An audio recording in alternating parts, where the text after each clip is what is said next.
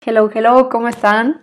Bueno, pues aquí reportándome, he estado haciendo el curso de Se Regalan Dudas y la verdad es que siento que uno de los pilares que me gustaría compartir con ustedes en el ABC de la vida, pues es de mí solita, platicando con ustedes y contándoles si es que he tenido alguna reflexión o aprendizaje y en este caso pues es sobre un viaje en Uber eh, que ahorita les voy a contar más a detalle. Pero igual me gustaría comenzar agradeciéndoles por todo el apoyo, los mensajitos, la retro. Y pues nada, voy a comenzar. Escribí algunos puntos claves y hago un poco, eh, espero que se cumpla el objetivo. Eh, pero bueno, ya después de que conviví una semana con mis amigas, que tenía casi dos años que no veía, eh, y si no han escuchado el episodio que grabé con ellas, se los recomiendo demasiado, sobre todo si eres una mujer que piensas que tienes un rol ya establecido simplemente por, por ser mujer, eh, se los recomiendo muchísimo que lo escuchen. Y si no eres mujer también, obviamente. Pero bueno, este, resulta que ya llegó el día que me tenía que regresar y ya mis amigas hicieron, o sea, nos acomodamos todo para que ellas me llevaran al aeropuerto y todo. Y resulta que llego a la casilla de la aerolínea y me dicen que el vuelo estaba sobrevendido. Y yo, como, me tardé como cinco minutos en captar qué era lo que estaba pasando.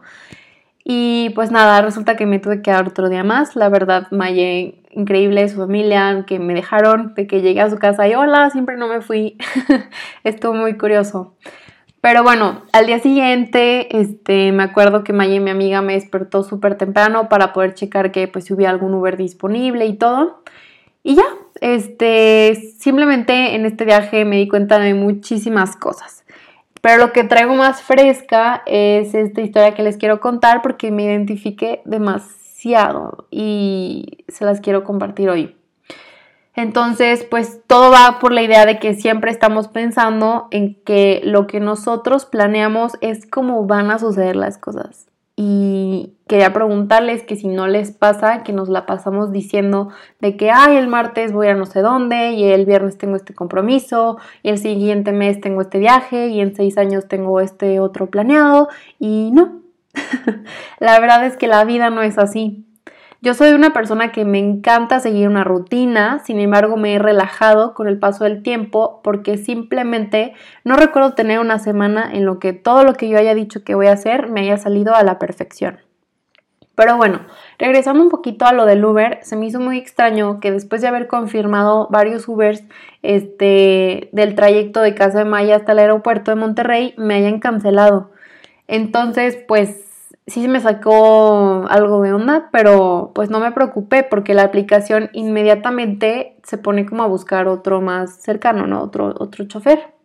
Y ya, en eso me sale que es una mujer llamada Sonia. Y yo he de confesar que sí me dio muchísima más tranquilidad por el simple hecho de ser mujer. Hasta me acuerdo que le dije a mis amigas, miren, me tocó con una mujer, shalala, y a mis papás también. Ah, qué bueno, shalala. Y ya, pues bueno, en fin, llegó el día, me despedí, súper amable, me subí al coche, impecable, por cierto. Y es verdad que me sorprendí demasiado de ver el porte y la manera tan hermosa que se veía la señora. Cualquier otra persona se pudiera haber imaginado que el típico estereotipo de una CEO cañona así de una empresa multinacional y es verdad que no estoy exagerando. Soy una persona que no se queda con dudas y me fascina conocer a las personas porque me intriga demasiado lo diferentes que podemos llegar a ser a pesar de ser catalogados todos como humanos. Así que como ya saben las personas que me conocen un poquito más, no le tengo miedo a ser la primera en comenzar una conversación. Pero pues todo comenzó igual de que con las típicas preguntas de, oye Sonia, llevas mucho tiempo siendo Uber y qué tal la vida con el COVID y de dónde eres y cuántos años tienes, ya, nada, así. Pero bueno, pues como era un trayecto relativamente largo, tuvimos la oportunidad de conocernos un poquito más. Y ya en resumen, Sonia estudió la misma carrera que yo estoy estudiando actualmente, negocios internacionales. Y hace 20 años, que es la edad que yo tengo, ella dejó de trabajar por completo. Ella estaba en una exportadora y le encantaba, le encantaba lo que estaba haciendo, pero lo tuvo que dejar porque tenía que dedicarse por completo a su familia, ¿no? Ella me contó que su mamá le, fue la que le comenzó a decir que era esencial que estuviera en su casa, porque si no, ¿cómo iba a ser posible que sus hijos tuvieran infancia digna? Entonces, pues para mí la verdad yo eso considero pues una especie de chantaje el que tu propia madre te diga que escuchó por ahí que porque se murió un niño en una guardería, tú tienes que estar al pendiente de tus hijos y tienes que dedicarte a ellos y nada más, ¿no? Entonces eso pues fue algo que ella me compartió y que se me hizo muy impresionante. Yo como pues, una persona, yo le compartí lo que yo sentía y le dije pues, o sea, que cómo se sentía, ¿no? Más bien fue como preguntarle, oye, ¿y estás feliz con esa decisión que tomaste? Y me dijo, mira, la verdad es que agradezco mucho el haber tenido la oportunidad de estar en casa, ya la, pero llegó un momento en el que ella quería hacer algo diferente y sentirse realizada eh, y fue por eso que comenzó a trabajar como Uber, porque dijo, hace 20 años que no tengo contactos, que no estoy ahí en el mundo laboral, así que dijo, Uber, ¿por qué no? O sea, ella dijo, tengo la edad, este, no me acuerdo exactamente cuántos años tiene, pero según yo menos de 50, este, y, y sí dijo, como ahorita veo bien, escucho bien, tengo la capacidad, me gusta, este es a mi tiempo, cuando el tiempo que yo quiera, me pagan, ¿sabes? O sea, como... Y no, hombre, tuvo muchísimas experiencias con Uber, o sea, una vez que estaba en un grupo en Facebook, creo que no sé cómo funciona la metodología de Uber, pero que le habían robado un coche y así, ¿no? Y como ella había entregado las llaves, este, pues fue como, no sé legalmente eso cómo se diga, pero como que como ella había entregado las llaves no se podía como catalogar como robo y así. En fin, mil cosas, pero ella decía, pues yo ahora tengo que pagar el crédito que saqué para pagar este coche y los otros, ya la la y así, ¿no? Pero súper, súper, una señora, o sea, súper, tú la ves y ya va desde las 5 de la mañana de que trabajando, la veías impecable, traía vestido, su taconcito, o sea, de verdad, les digo, el típico estereotipo de una CEO, entonces, pues fue como, what, pero bueno. Este, y ahorita pues estoy en el club de libro de Se Regalan Dudas también. Ustedes saben que soy fan y se van a ir dando cuenta. Y estamos leyendo en este mes de julio el libro de Indomable este, igual les puedo dejar el link eh, ahí en la descripción del podcast. Y les quiero leer un cachito de un parrafito que justo ayer antes de dormir fue lo que dije, no manches, con esto tengo que cerrar la reflexión.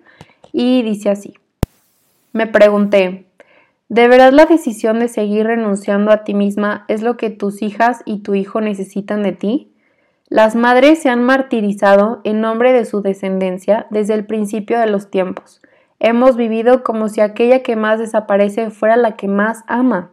Nos han condicionado a demostrar nuestro amor, dejando de existir poco a poco.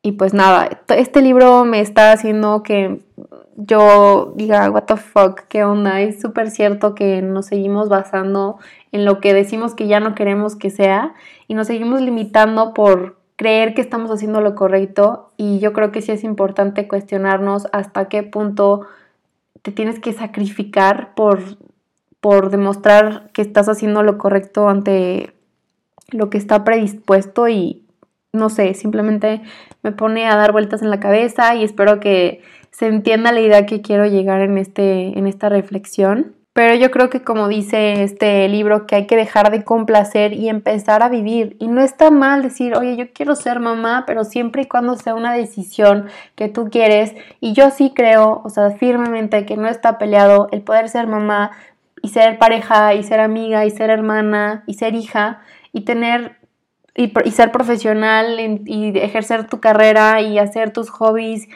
y tener una familia y tener hijos. O sea, yo creo que no tendría por qué estar este, peleado, al contrario, creo que se complementa de una manera increíble. Y espero si en algún futuro yo tengo hijos o así poder este, encontrar ese balance, pero no, no pienso y no sé, me pongo a pensar y no me veo dejando que por una situación que lleva siglos de que la mujer en casa y así yo no ejerza o no viva mi vida, ¿no?